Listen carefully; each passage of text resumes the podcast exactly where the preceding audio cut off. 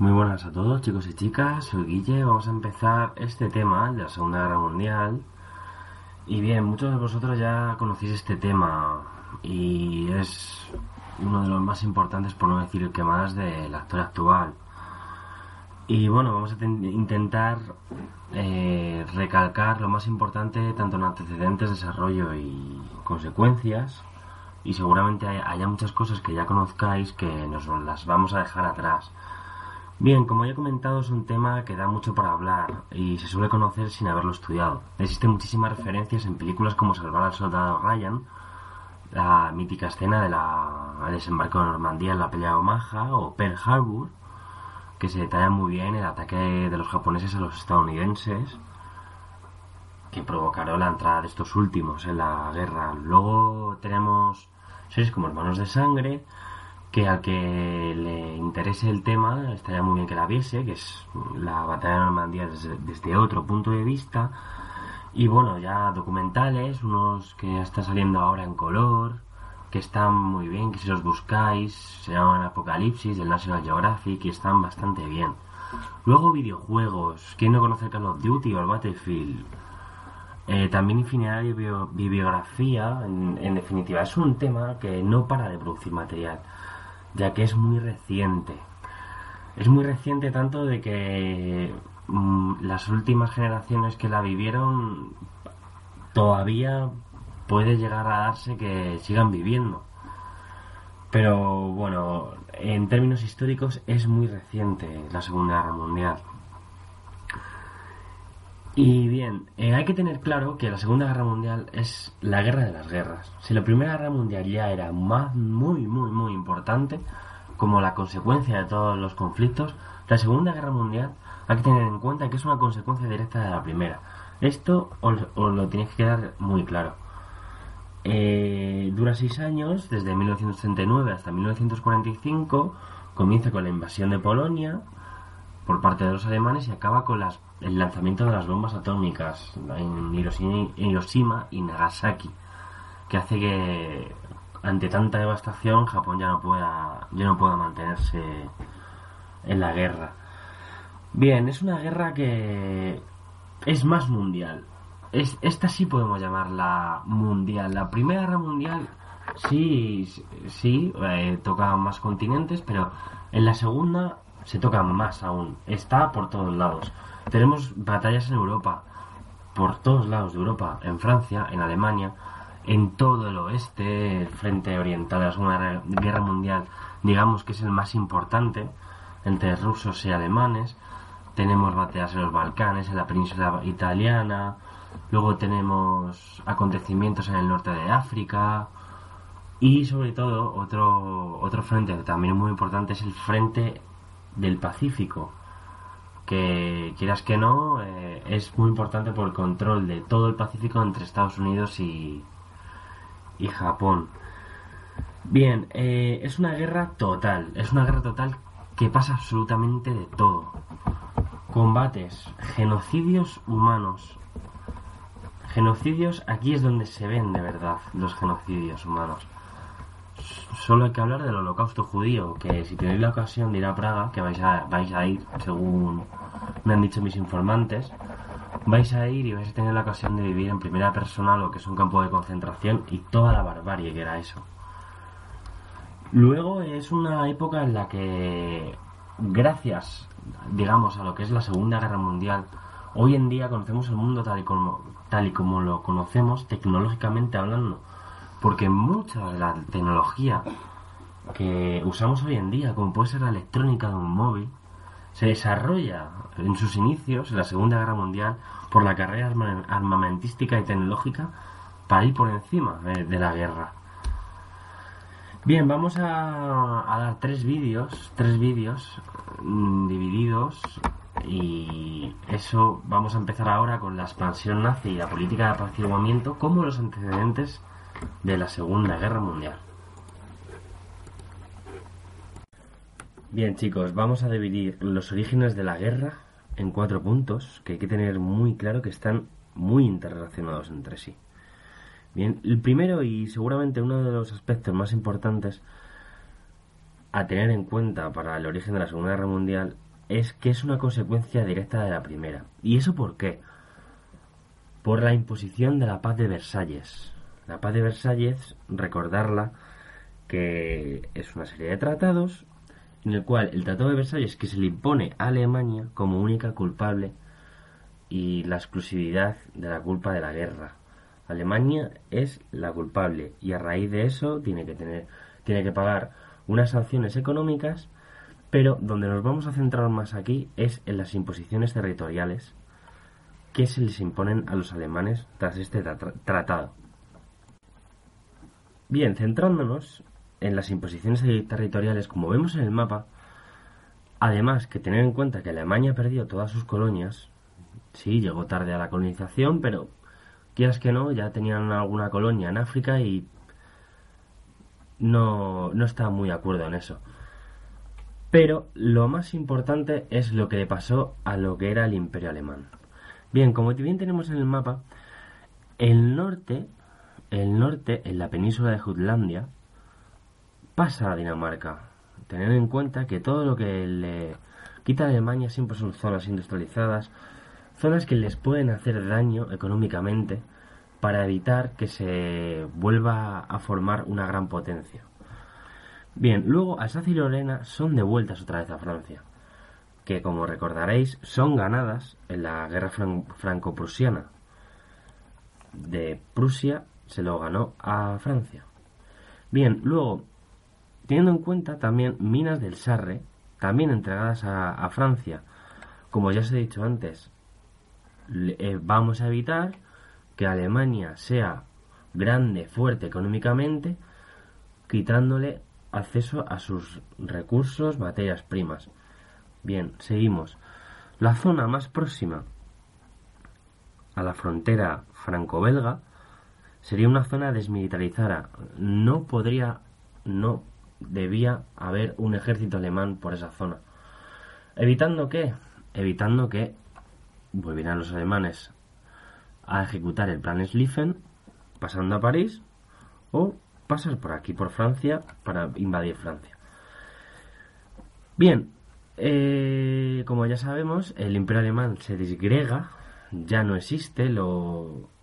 vamos, lo, abolen y eh, se forma la República de Weimar, teniendo en cuenta que es una aberración, es un sistema democrático muy débil, no sabe hacer frente a, a la crisis del 29, del crack, que lo daremos próximamente, como ya he dicho, está todo interrelacionado entre sí. Y es una república que no puede parar el ascenso de los nazis. Bien, eh, también se prohíbe la, mm, la unión entre Austria y Alemania en lo que se denomina el Anschluss.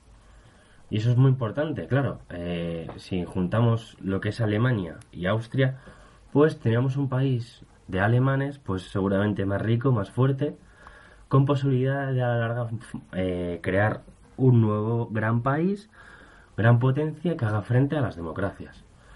Y lo más importante que tenemos que tener en cuenta es la formación del corredor de Danzig, que es esto.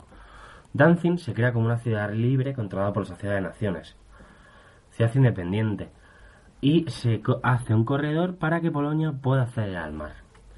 Bien, la imposición de este corredor, de separar a Alemania en dos, es una aberración para los alemanes, porque recordar que la unificación alemana, Prusia es el corazón de Alemania, Prusia es la que lleva la iniciativa por unificar Alemania con Otto von Bismarck, y el corazón de Alemania, que es Prusia, esta zona queda separada en dos. Queda, hay mucha población alemana por esta zona que no pertenece a Alemania.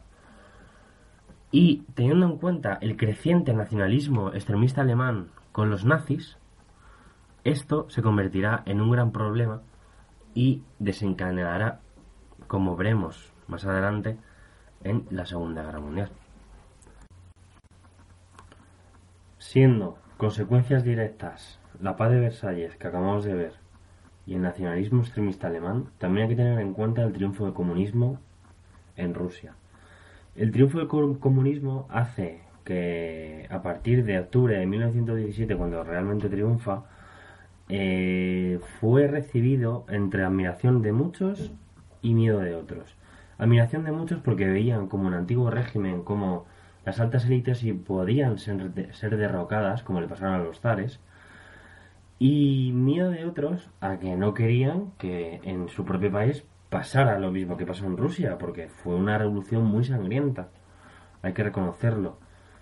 Y empezaban a surgir movimientos revolucionarios en pequeña medida en países como en España, que tenemos que señalar que España en, los años 30 tiene una república que tiende mucho a ser una república con muchos partidos pro-revolucionarios, pro-revolucionarios para montar una dictadura del proletariado igual que en Rusia.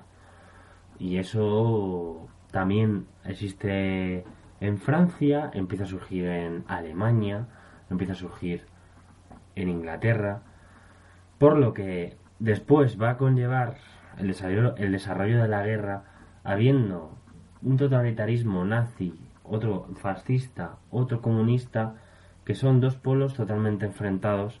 Esto va, va a provocar que la Segunda Guerra Mundial se convierta pues en el campo de batalla para solucionar cuál es el totalitarismo más fuerte en este caso. Bien, como te podemos interrelacionarlo todo, la Gran Depresión es clave, tanto en el auge de estos totalitarismos como en cómo están montadas las democracias. Porque las democracias eh, acaban la Primera Guerra Mundial, son las grandes vencedoras, pero se le viene grande lo que pasa en los años 30. El auge tan fuerte que tiene Hitler, como vamos a ver a continuación, en su política tan agresiva exterior, hace que la debilidad de los países democráticos, ya puede ser por motivos económicos, por motivos sociales, por motivos políticos, hace que, además de una sociedad de naciones que se crea como una una organización precursora de lo que conocemos hoy en día de la ONU, de la Organización, de las Naciones Unidas, no pueda ser, no pueda servir de organismo internacional con el fin de de mediar para evitar guerras.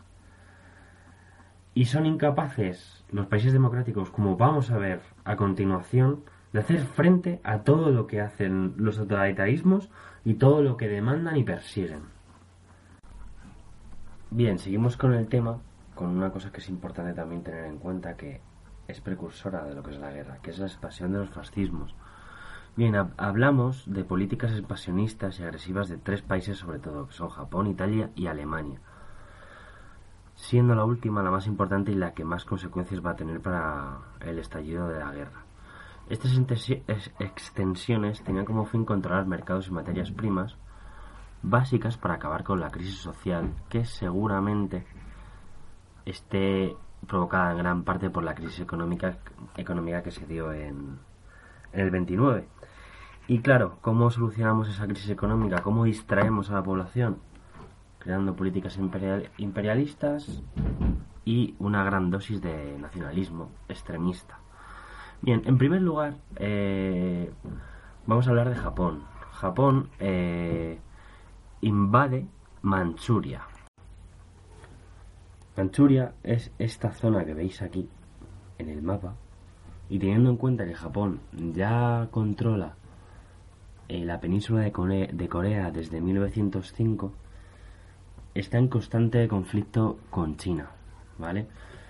Entonces, ¿Japón qué busca? Japón, teniendo en cuenta que es un archipiélago de islas, busca campos, busca materias primas para poder desarrollarse de una forma más grande y poder tener un potencial que pueda hacer frente comercialmente a su gran rival, que en este caso es Estados Unidos, por el control del Pacífico.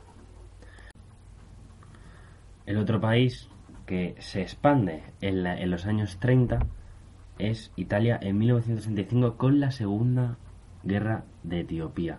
Recordar que los italianos son la única potencia que fueron derrotados por una potencia africana como era Etiopía, que era uno de los pocos países que eran independientes a finales del 19. En, el continente africano.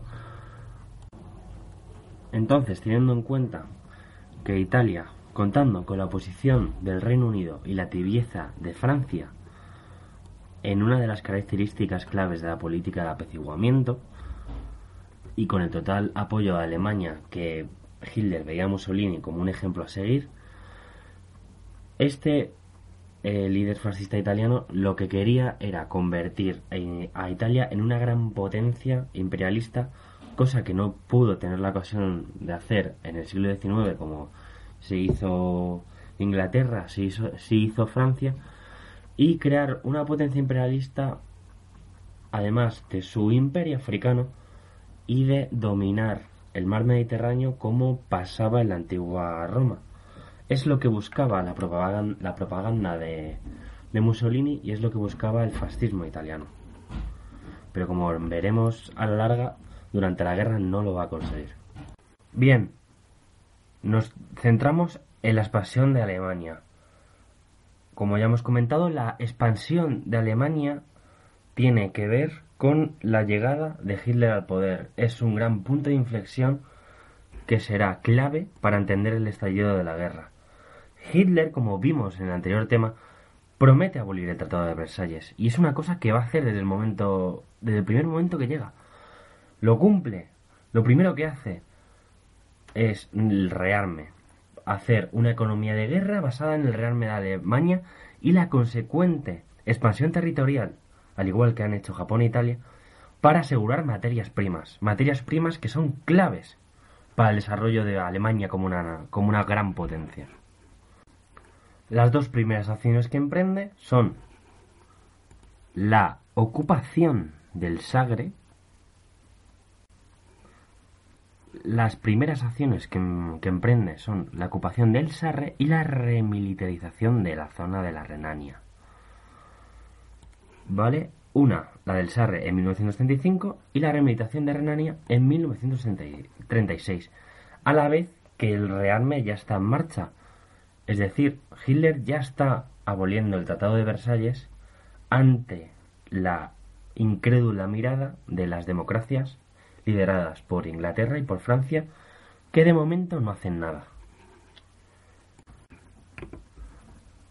En esta situación, con el estallido de la Guerra Civil Española en 1936, digamos que hay otro punto de inflexión en este periodo de entreguerras y pre-momento al estallido de la guerra.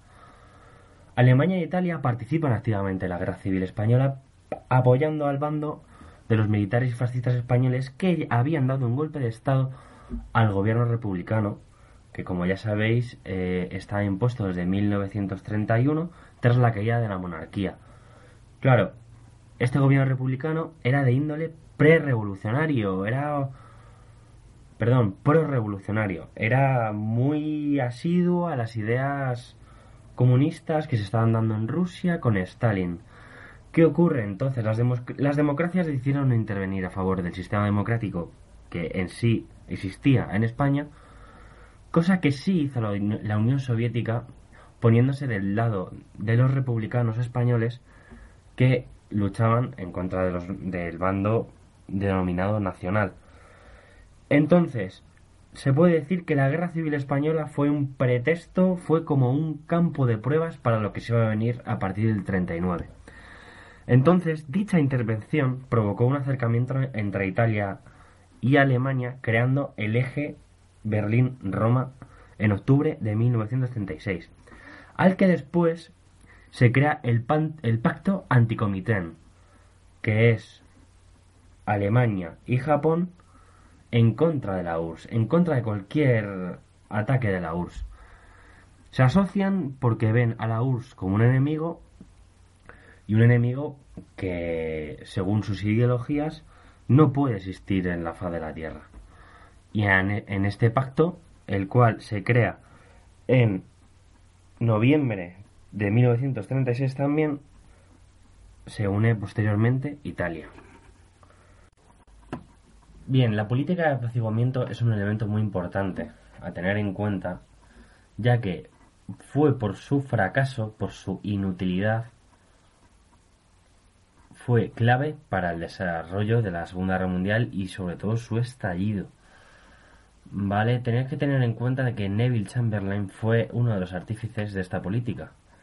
Es el ministro británico e Inglaterra es la que lleva la voz cantante de las democracias. Tener en cuenta que Estados Unidos no está en la primera línea del mundo, ya que sigue con su política aislacionista que adoptó tras la Primera Guerra Mundial.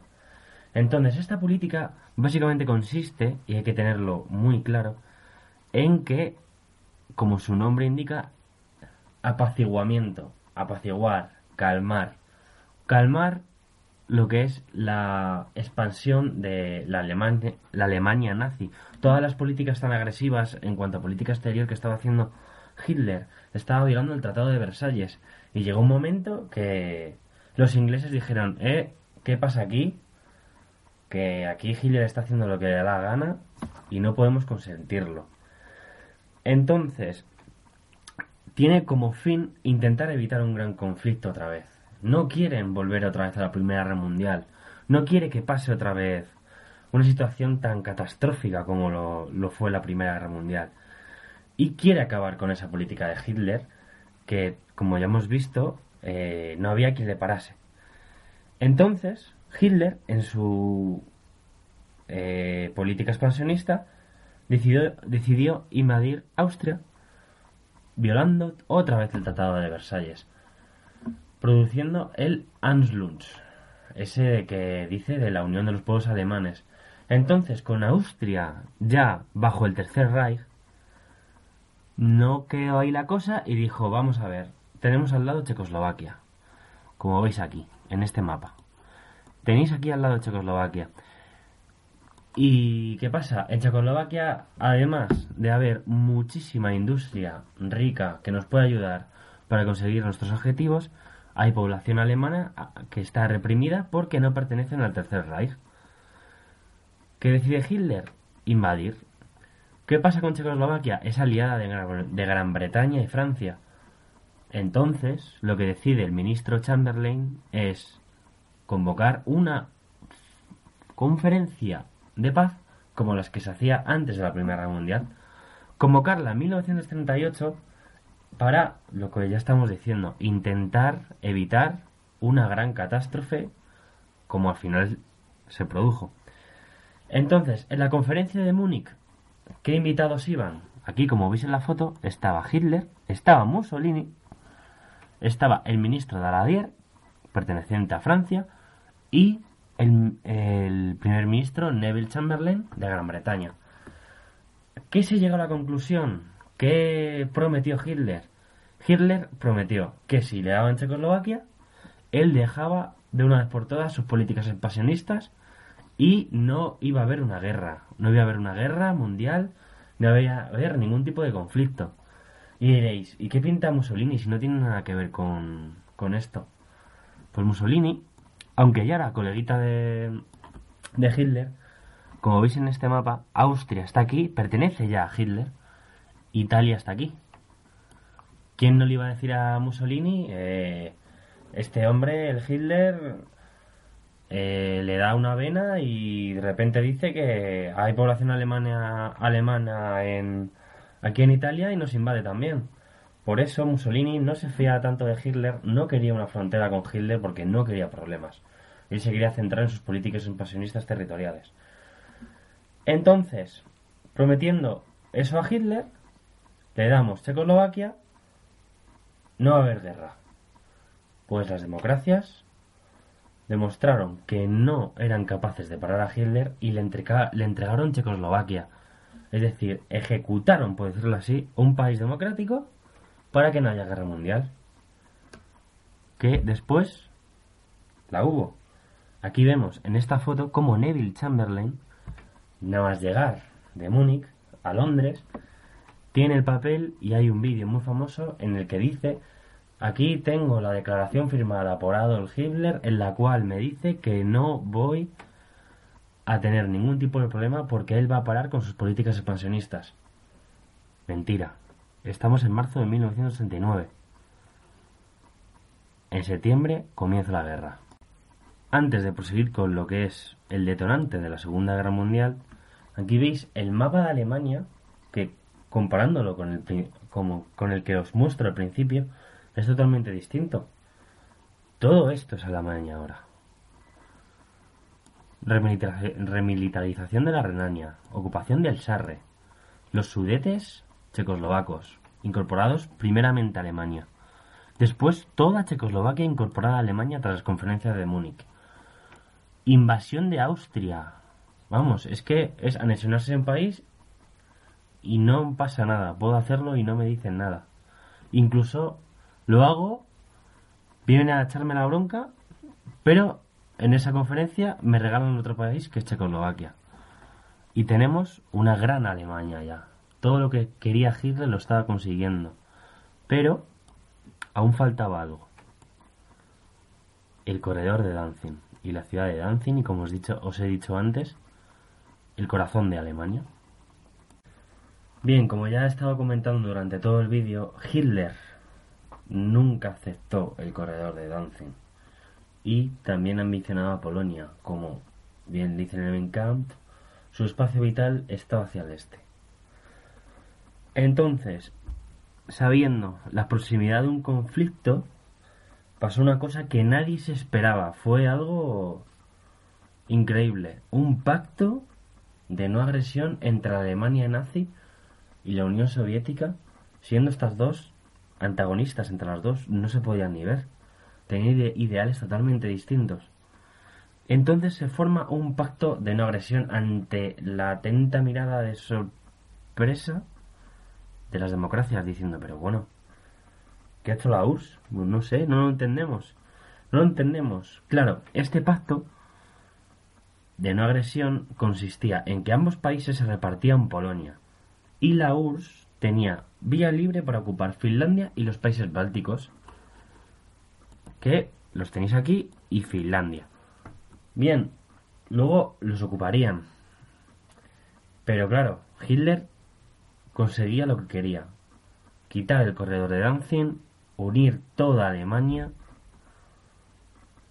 a costa de Polonia. Y igual le pasó a la URSS, que se aprovechó de esta situación, ya que la URSS sabía que a, la larga iba a haber un conflicto, pero no estaba preparada. Y como se ve, se ve en la Segunda Guerra Mundial, cuando Alemania le declara la guerra a la Unión Soviética, no está preparada y los alemanes casi llegan a Moscú. Claro, eh, Stalin sabía que no, no, tenía, no tenía tiempo, no tenía tiempo si se pasaba una guerra mañana, no tenía tiempo y podía perderla y podía echar por la borda todo lo que había conseguido el comunismo hasta ahora, que prácticamente no había sido mucho, porque no se había consolidado el, Estado comunista. Entonces, Polonia, sabiendo, sabiendo lo que iba a venir, sabiendo las aspiraciones de Hitler, sabiendo cómo se había comportado Hitler con la anexión de Austria, con la anexión de Checoslovaquia, decía, bueno, vamos a hacer una alianza con las democracias, de que me prometan que si me invaden, me defiendan. Y eso pasó. El 1 de septiembre de 1939, Hitler invade Polonia de una manera muy muy graciosa, por decirlo así, porque en Danzig, la ciudad libre controlada por la Sociedad de Naciones, había una una embarcación alemana allí, allí, allí fondeada. Y entonces lo que hicieron los alemanes fueron disfrazarse de, de polacos, sabotear la embarcación alemana y así los alemanes tenían pretexto para invadir Polonia porque, oye, me han agredido, yo también voy a agredirles a ellos. Ojo por ojo, diente por diente. Era mentira.